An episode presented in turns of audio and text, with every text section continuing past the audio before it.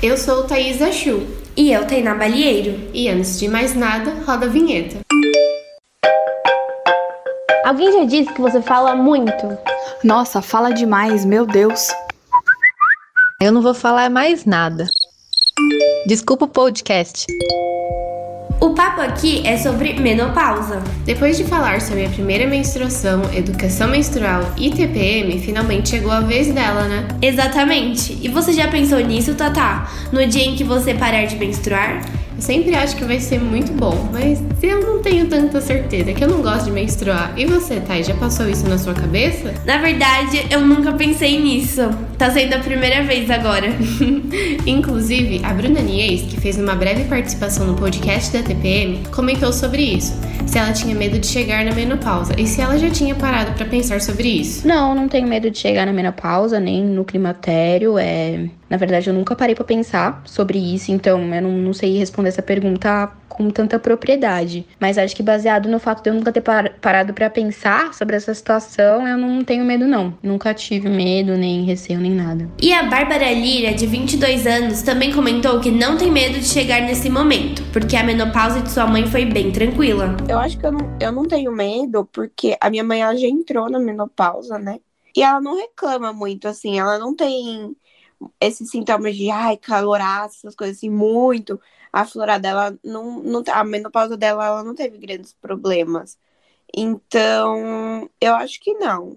Eu, pelo menos, do, os meus exemplos, assim, a minha, a minha mãe, minha avó, as pessoas que eu convivo que estão na menopausa, nunca tiveram grandes problemas. Então, eu não, eu não tenho esse receio ainda. E antes de qualquer coisa, eu acho legal a gente falar sobre a diferença entre menopausa e climatério. O que você acha, Thay? Acho super válido, porque eu mesma não sabia antes de estudar sobre o assunto. Você aí que está ouvindo nosso podcast, sabe a diferença?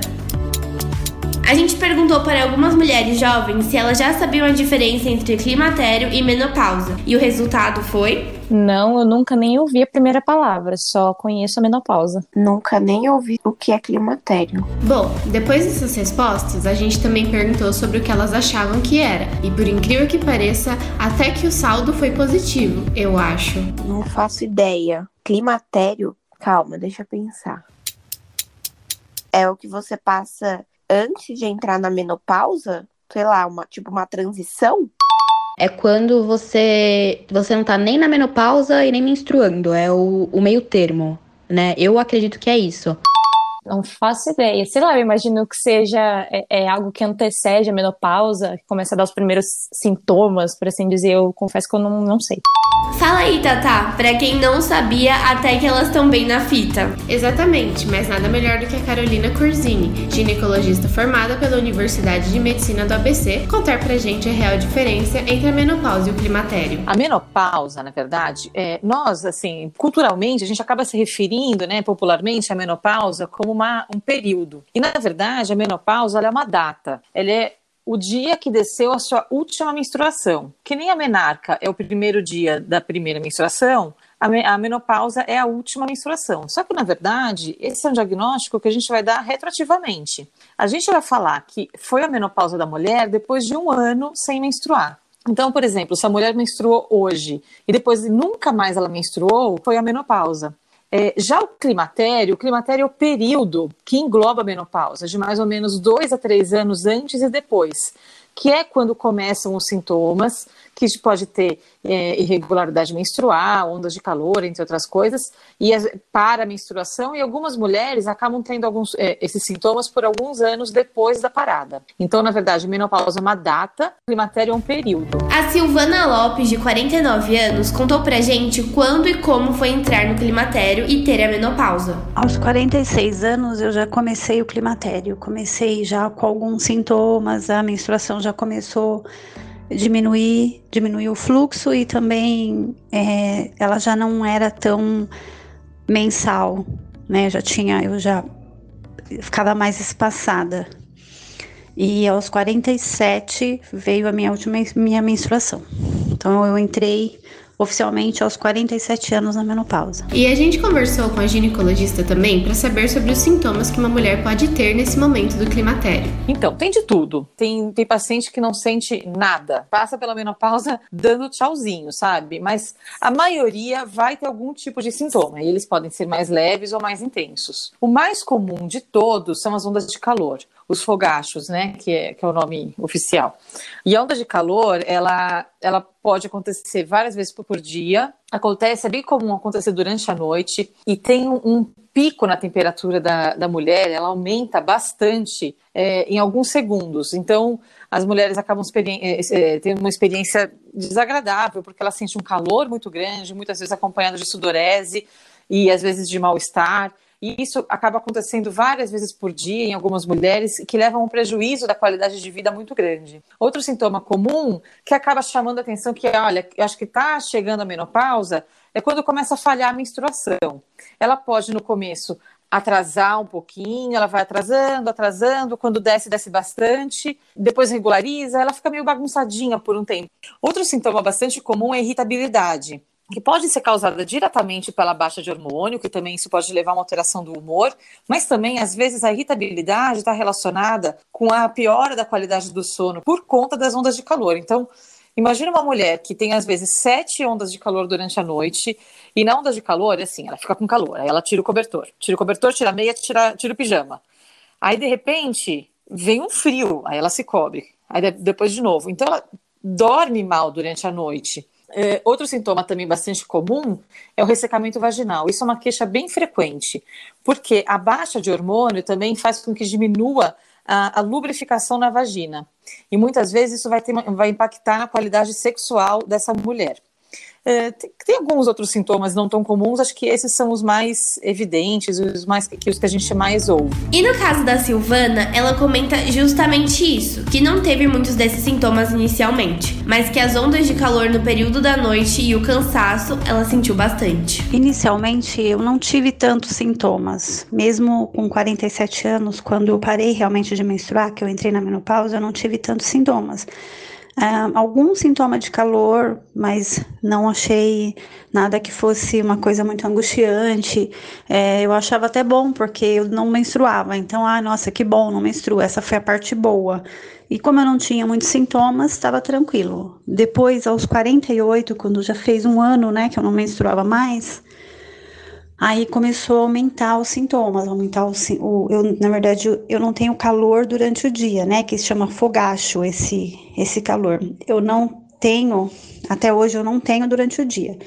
É sempre durante a noite, quando eu deito, acordo às vezes com muito calor. E a questão do humor também, é, eu tive, além do, da alteração do humor, eu tive um desânimo, uma sensação de de muito cansaço. Você tem uma sensação de que você está muito cansada, que você não se alimentou bem. É, tanto que eu comecei a tomar algumas vitaminas, né? Eu comprava e tomava porque eu sentia que meu, corpo estava é, cansado, mas já era um sintoma da menopausa e aí eu não sabia que esse cansaço que eu sentia, esse desânimo, já era da menopausa. Outra questão que a gente perguntou para a Carolina Corzini é se a mulher precisa continuar indo na ginecologista com a mesma frequência que antes. Talvez seja o período que ela mais precisa ir ao ginecologista. Primeiro assim, é, não necessariamente, eu sempre falo essa mesma frase, a menopausa não é uma doença. Ela é um período da vida, a menopausa, desculpa, o climatério, né, na verdade. Ele é um período da vida que todo mundo vai passar, com ou sem tratamento, é, com médico ou sem médico, é como se fosse uma adolescência um período meio conturbadinho algumas vezes. Mas é importante passar no médico, principalmente nesse período, naquelas aquelas mulheres que têm bastante sintoma. E junto com, com o climatério, com a baixa de hormônios, vão aumentando os riscos para algumas doenças. Então é importante ele passar no ginecologista porque mantém a indicação de você fazer Papa Nicolau, mantém a indicação de se fazer mamografia uma vez por ano e começa a aumentar o risco de algumas outras doenças que são típicas da menopausa, como, por exemplo, a osteoporose, que é o ginecologista que acaba fazendo esse monitoramento. É, além disso, tem algumas outras questões, como ressecamento vaginal, é, perda urinária, que são muito comuns também, que são da alçada do ginecologista. Então, sim, as mulheres na pós-menopausa devem manter seu, seu acompanhamento anual. A Silvana comentou que sempre vai a ginecologista e que faz todos os exames que o médico pede. Eu faço o acompanhamento até hoje, é, faço os exames periódicos, né, anualmente e sigo sempre as recomendações da minha médica. Já a Ieda Aparecida é uma senhora de 72 anos e contou que teve o início do climatério aos 38 anos e que aos 48 teve a menopausa. E ela inclusive comentou que sempre vai a ginecologista para fazer os exames certinhos. Desde os 38 anos eu faço acompanhamento ginecológico, porque de lá para cá é que eu tive já o início do climatério, até chegar na, na menopausa, que foi aos 48.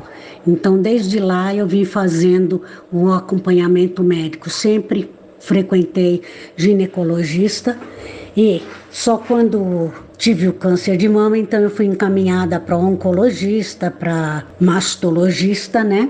para fazer o tratamento completo. Exatamente. A gente esqueceu de comentar, mas a Ieda teve câncer de mama, então além da ginecologista, ela também é acompanhada por uma oncologista. E uma coisa que eu tinha curiosidade para saber é o que mudou na vida delas depois da menopausa e como foi esse momento. Pra ser sincera, eu não sei como eu reagiria, porque como eu nunca parei para pensar sobre isso, eu nunca considerei como seria a minha vida depois, sabe? Mas e você? Ah, eu acho que talvez eu ficaria feliz, né? Mas não sei. Acho que só passando pela situação mesmo para saber. A Silvana ficou feliz por finalmente ter parado de menstruar. A parte boa é não menstruar mais, né? Essa parte é muito boa. Que essa menstruação mensal, esse sangramento mensal é muito ruim. E assim, a parte ruim é você ter que lidar com tudo isso, mas eu acho que quando nós temos é, orientação, né? Seguimos orientação médica e tem remédios, né? Também natural que você vai tomando um chá, alguma coisa que vai te ajudando. Eu acho que, que dá para buscar um equilíbrio, uma vida saudável é, quando você está bem orientada e, e tenta, né? Realmente seguir essas orientações. É, muda, sim, mas acho que nada que, que dê para você não, não superar. Eu acho que a gente pode passar isso com, com tranquilidade, né? Aprender alguns caminhos que você pode passar essa fase com tranquilidade. Já a Ieda conta que as maiores consequências foram a rotina que mudou por conta dos médicos e comenta também sobre unhas e a pele que mudaram nesse período. As consequências normais, que eu tenho que fazer acompanhamento com uh, reumato, com mastologista, com oncologista, com ginecologista, é uma equipe, né, de médicos e mesmo que eu não tivesse tido câncer de mama, eu teria acompanhamento em outras áreas por conta da falta de hormônios femininos prejudicarem outras funções do organismo. E só vai chegar a velhice quem chega lá, né? Então vai sentir. A pele não é a mesma, a unha não é a mesma, é tudo mais fraco, né? E eu, em especial, por conta do tratamento do câncer de mama, também Fiquei com pele, unha, cabelo, tudo mais prejudicado. E para encerrar o podcast da melhor maneira, logo eu, que amo uma dica, perguntei para a ginecologista se ela não tinha alguma dica para essas mulheres que estão passando pelo climatério agora. E até parece que futuramente também vão passar como nós. A primeira coisa, eu acho que assim, é, é entender que o climatério é um período, ele vai passar, esses sintomas são desagradáveis.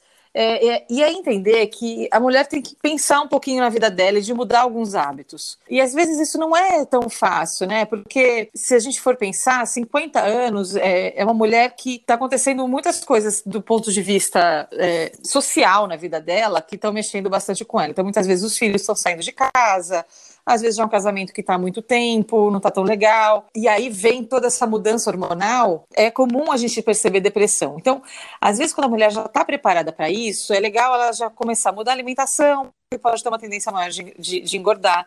Atividade física é uma coisa que faz muita diferença, muita. Mulheres que praticam mais atividade física têm sintomas climatéricos geralmente, né, mais brandos é, além de melhor é, de proteção do ponto de vista cardiovascular, que a menopausa depois da menopausa vai aumentando também um pouquinho o risco cardiovascular. Então, a atividade física tem esse fator protetor. A outra coisa é procurar o ginecologista, conversar bastante com ele sobre isso. Ou seja, atividade física e uma boa alimentação é a melhor coisa. E sempre ir na ginecologista, conversar com ela, fazer os exames e ver se está tudo bem com o seu corpo também.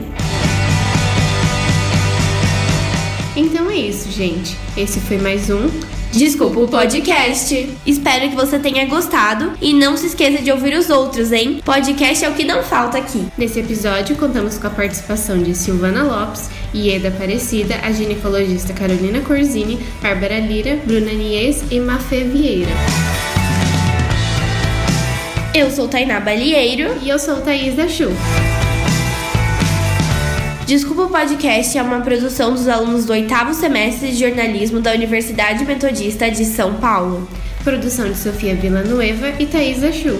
Roteiro de Sofia Villanueva. Edição de Guilherme Caetano. Orientação de Rita Donato. Alguém já disse que você fala muito? Nossa, fala demais, meu Deus. Eu não vou falar mais nada. Desculpa o podcast.